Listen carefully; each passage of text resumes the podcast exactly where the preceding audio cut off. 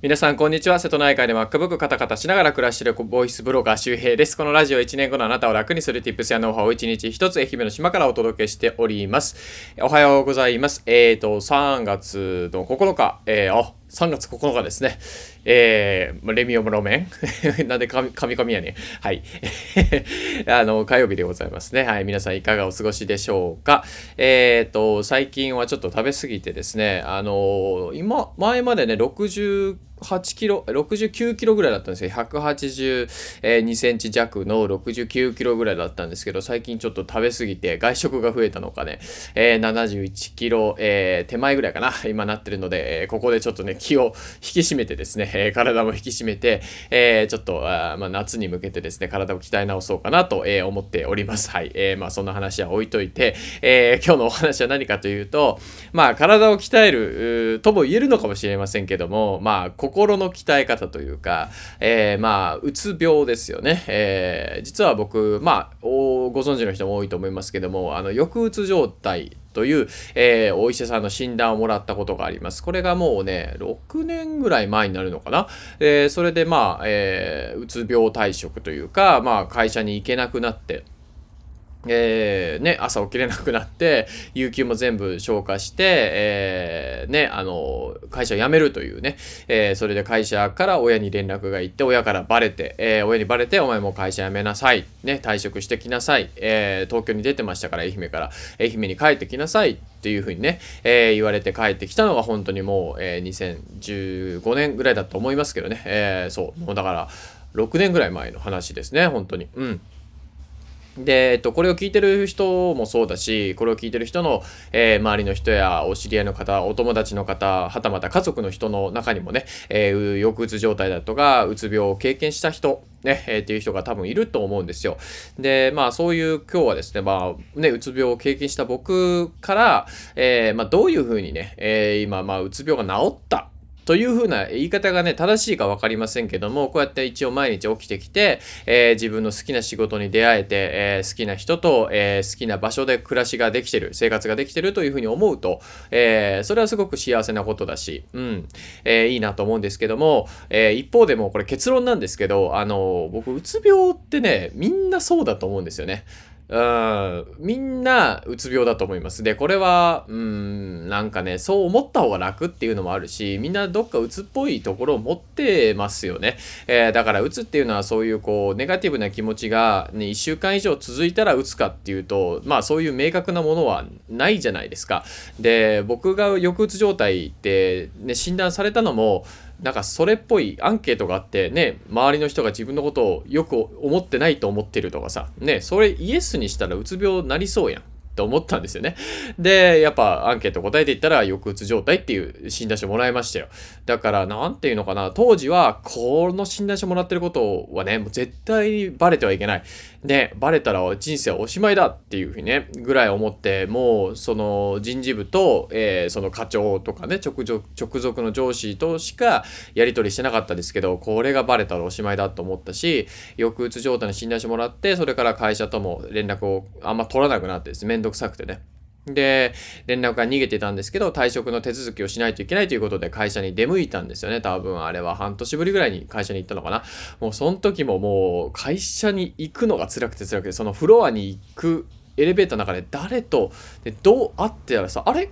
村上くんじゃんみたいな。え、大丈夫？元気にしてる？とか言われたら、なんて答えたらいいんだろう？みたいな。うん、もう、ほんと、もう、もうなるべくあの、もうできることならなんか変装してね、なんか、もうほんとバレないように。えー、だから僕多分、会社のビルに入るとき、下向いてずっと入ってましたね。見ないようにしてましたね。携帯見てるふりしたりとか。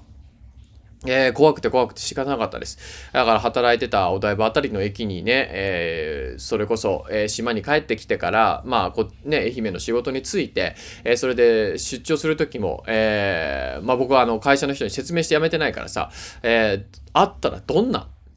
顔で見られるんだろうとか、ね、見かけられたらどうしようなんてことを考えてましたね。で、そう、あの、昨日、ボイシーの方にコメントが来たんですよ。あの、しゅえさん、うつ病どういうふうに、どういうふうに治したんですかってあったんで、まあ、その、まあ、回答みたいな話なんですけど、で、科学的な話で言うと、やっぱね、自然の近くに行くのがいいみたいです。だから僕はやっぱ島の自然、ね、えー、子供の頃から育った自然というね、えー、ね、島という環境に戻ったので、そこでなんか一発で変わったというよりかは、だんだんとね、まあなんかこう、じわーっとですよ。あの、まさに夕日を見ながら、毎日夕日見てましたね、帰った後は。なんか知らないけど、夕日を見て、いや、泣いてましたね、結構ね。で、まあその、科学的な話で言うと、自然のところに行くと半数思考が減るっていうことは分かってます。半数思考って何かというと、過去辛いことっていうのを自分で思い出して、さらにもう一回辛い気持ちになるっていうね。うん。ありますよね、うん。わざと感傷的な気持ちになるために過去のことを思い出す。えー、過去自分がダメだった記憶を掘り起こして、やっぱり自分はダメなんだとか、だからこの先、えー、これもできないんだっていうふうに反数思考ですね。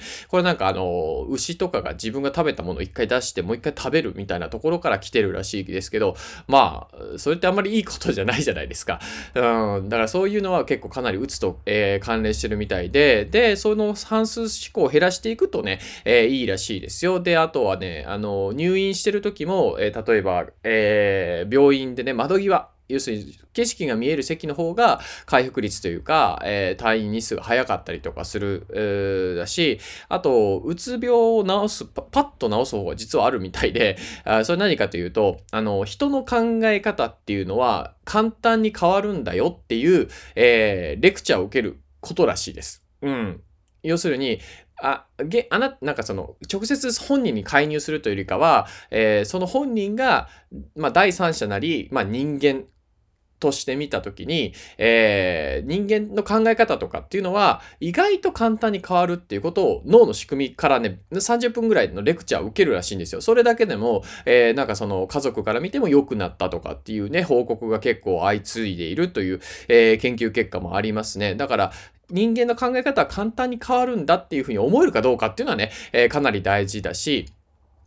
えー、そういうところが科学的なところですよね。えー、半数思考を減らすっていう自然の近くにいてね。えー、あとはですね、まあ、あの、一番最初結論で言ったんですけど、まあ、みんなやっぱどこか、えー、鬱っぽいところっていうのは必ずあると。うん、だから、なんかこう、気持ちが落ち込んだりとか、やる気が出ないこと自体を悪いと捉えないということですね。だから僕はある意味、うつのおかげで今こうやって今の生活に出会えてるんですよ。だって、あのままうつ病にならずに、ね、朝起きれなくならずに、頑張って会社に行ってたら、僕多分結構頑張ってたと思うんですよ。会社の方でね、リーダー職とか、そういうのもね、あの前職ではついてたんで、普通に働けるのであれば、僕多分いい成績になってたはずなんですよね。これは別に何の自慢とかでもなくて。で、そうなったら多分辞めにくくなってるし、あ、自分はちょっと嫌なこともあるけどサラリーマンが向いてるんだって多分ね、思ってたと思うんですよ。でも、僕はある意味その朝も起きれない、えー、よく遅刻するというケチョンケチョンに、えー、社会でさ、あある意味ね、あの、ダメな楽印を自分で押してたし、押されてたし、ね、レッテル貼ってたし、うん、そのおかげで、あ、もう自分でやっていくしかないんだなってある意味思ったんですよね。うん、で、それが、ああったから、今のね、仕事にもなってるのかなっていうふうに思うから、ある意味、鬱に感謝してるというか、だから、えー、確かに会社をね、鬱退職したんですよ。うん。で、これは結構辛いことですよね。僕は島に帰ってきた時に、父親の顔をね、目合わせられなかったですよ。だって、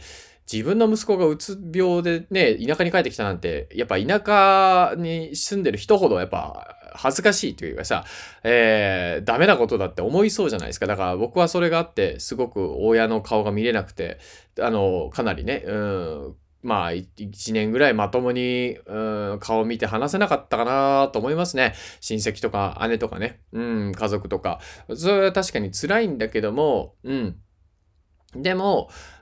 それによってね、こう、得たものがあるから、だからマイナス面って、うん、ように見えるんだけど、それは、なんかのマイナスとくっついてプラスになるみたいなね、掛け算で言うとさ、えー、その一つの素材かもしれないんですよ。長い目で見たら。だから苦しい瞬間はやっぱ切り取ると苦しいし、半数思考になっちゃうよね。あどうしても悪いことばっかり思い出しちゃうけど、でも、一個でいいからなんか、あ、これでよかったんだとか、あの、そもそも自分が鬱であることを忘れられるような時間とか、そういう瞬間っていうのをね、少しずつ増やしていくと、まあいいんじゃないかな。僕はこれは答えじゃなくてね、うん、答えじゃないので、これは僕はサンプル数1なのでね、あの、みんなに、えー、対する答えではないと思うけど、まあ一つの体験談としてね、うん、あの、話しておきました。えー、今ね、しんどいとか周りにそういう人がいる人はぜひ、えー、参考にしてみてください。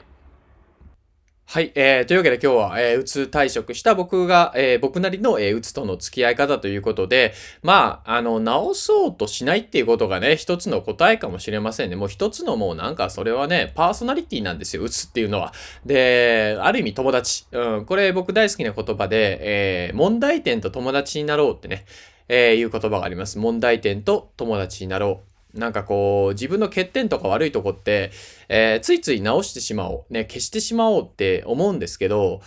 あの、やっぱね、20年、30年生きてきて、えー、ずっとそこにあるものって多分もう消せないんですよね。うん、だから僕は朝起きれないとか、クズとか、ね、えー、遅刻するとか、よく約束守れないとかね、あるんですけど、うん、急にめんどくさくなるとかね、ああるんですけど、それはやっぱこう、環境を変えること、そういう生活の、うん、環境ですよね。要するに、社会的な生活ですよ。要するにね、一般的な。あ、それは僕は向いてないんだなって思ったんですよね。で、それをちゃんと変えて、で、それプラス、えー、なんだろうな、あのー、まあ、仮に変えた後、朝起きれなくても自分を責めない、うん、ようにしました。あ、自分の特性出ちゃったな、みたいな。あ、また可愛い天然のところ出ちゃったな、みたいな。なんか本当そういうふうに扱うようにしてますね。だからもう自己否定っていうのはほぼしないというか、あの、したとこで良くなんないというか、うつ病ダメだ、ダメだ、ダメだって思って、うつ病治るんだったらみんな治ってんですよね。だってそれじゃ治んないからさ、みんな苦しいんじゃないですか。うん、だから、やっぱ介入方法を変えてみるっていうのがいいかもしれないですね。うん、ダメなものじゃない。そもそもパーソナリティの一つだから、だからそれはなんだろう、例えばお酒飲みすぎてはっちゃけすぎちゃうとかさ、そんなんと一緒なんですよ。えー、で、それはどうしたらいいかって言ったら、お酒を飲む機会を減らすとかさ、ね、飲みすぎないとか、えー、3倍以上飲んだら、えー、例えば、もう軽いお酒に変えるとか、一回ソフトドリンク挟むとかさ、なんかそういう風に変えるとかさ、あまあ、はっちゃけてもいいと思うけどね、別にね。うん。あんまり人に迷惑かけない程度であれば。えだからそういう風になんか切り替えたりとか、うん、解釈を変えるというか、方法を変えるっていうのがね、えー、いいのかななんてことを思います。で、もう一つはですね、まあ、打つって言っちゃうってことですね。カミングアウトする。ああ、これはね、結構ストレスフルですよ。聞くと言えないじゃん。そんな。自分が打つだなんて。ね、告白できないですよね。あでも、それをやると楽になりました。僕はねあ、ブログに借金、うつ、ネットワークビジネスをさらけ出そうと思った理由みたいなね、えー、そんなブログを書いたんですけど、で、今日の合わせて聞きたいにはまさに、えー、その、えー、音声を入れております。えー、ボイシー始めて1週間目ぐらいかな？それぐらい、もうほんと2年、3年前のぐらいの放送ですけど、まあ当時の僕が、えー、それについて話してるので、うん、まあ、あのー、なんだろう。聞いてみてください まあ、なんかね、黒歴史って思うじゃん。自分のうつとか、借金とか。ね。うん、失敗談とか。でも、誰も気にしてない。うん、あんまり。で、それを言った方が笑ってくれたりとか、えー、そうなの？とか、えー、まあ意外って思う人もいるかもしれないし、まあもしかしたら中には離れていく人もいるかもしれないけど、友達が鬱だっって聞いて離れていく人ってそもそも友達じゃないでしょ。うん。って思うけどね。だからその人とはそこで縁が切れるというか、あ距離が空くんだなっていうふうに思えばいいだけなんで、あのー、意外とみんなあったかいですよ。うん。逆にこう、心理的な作用で言うと、えー、内面的なコンプレックスをカミングアウトできる人は強く、えー、思われる傾向にあるので、あの、割と得もします。うん。まあ、こういうのはコンテンツになったりしますからね。あだから、ああ僕もほんとこんなん言えなかったよ。うつとかね、借金があるとかさ、うつ退職したとか、ほんと言えなかった。でも今はもう、なんとも思わないですよ。心みじも動かない、本当に。これはいいも悪いもですけど。だから本当あんな辛かったのが嘘みたいですね。なんかフィクションに感じます。自分が抑うつだったとか、えー、それが言えなかったことを、もう小説の世界のように感じますね。おいや、事実だったのかなって。ね、つい数年前の話ですけど、前世じゃないみたいなね。それぐらいなので、まあ本当に、う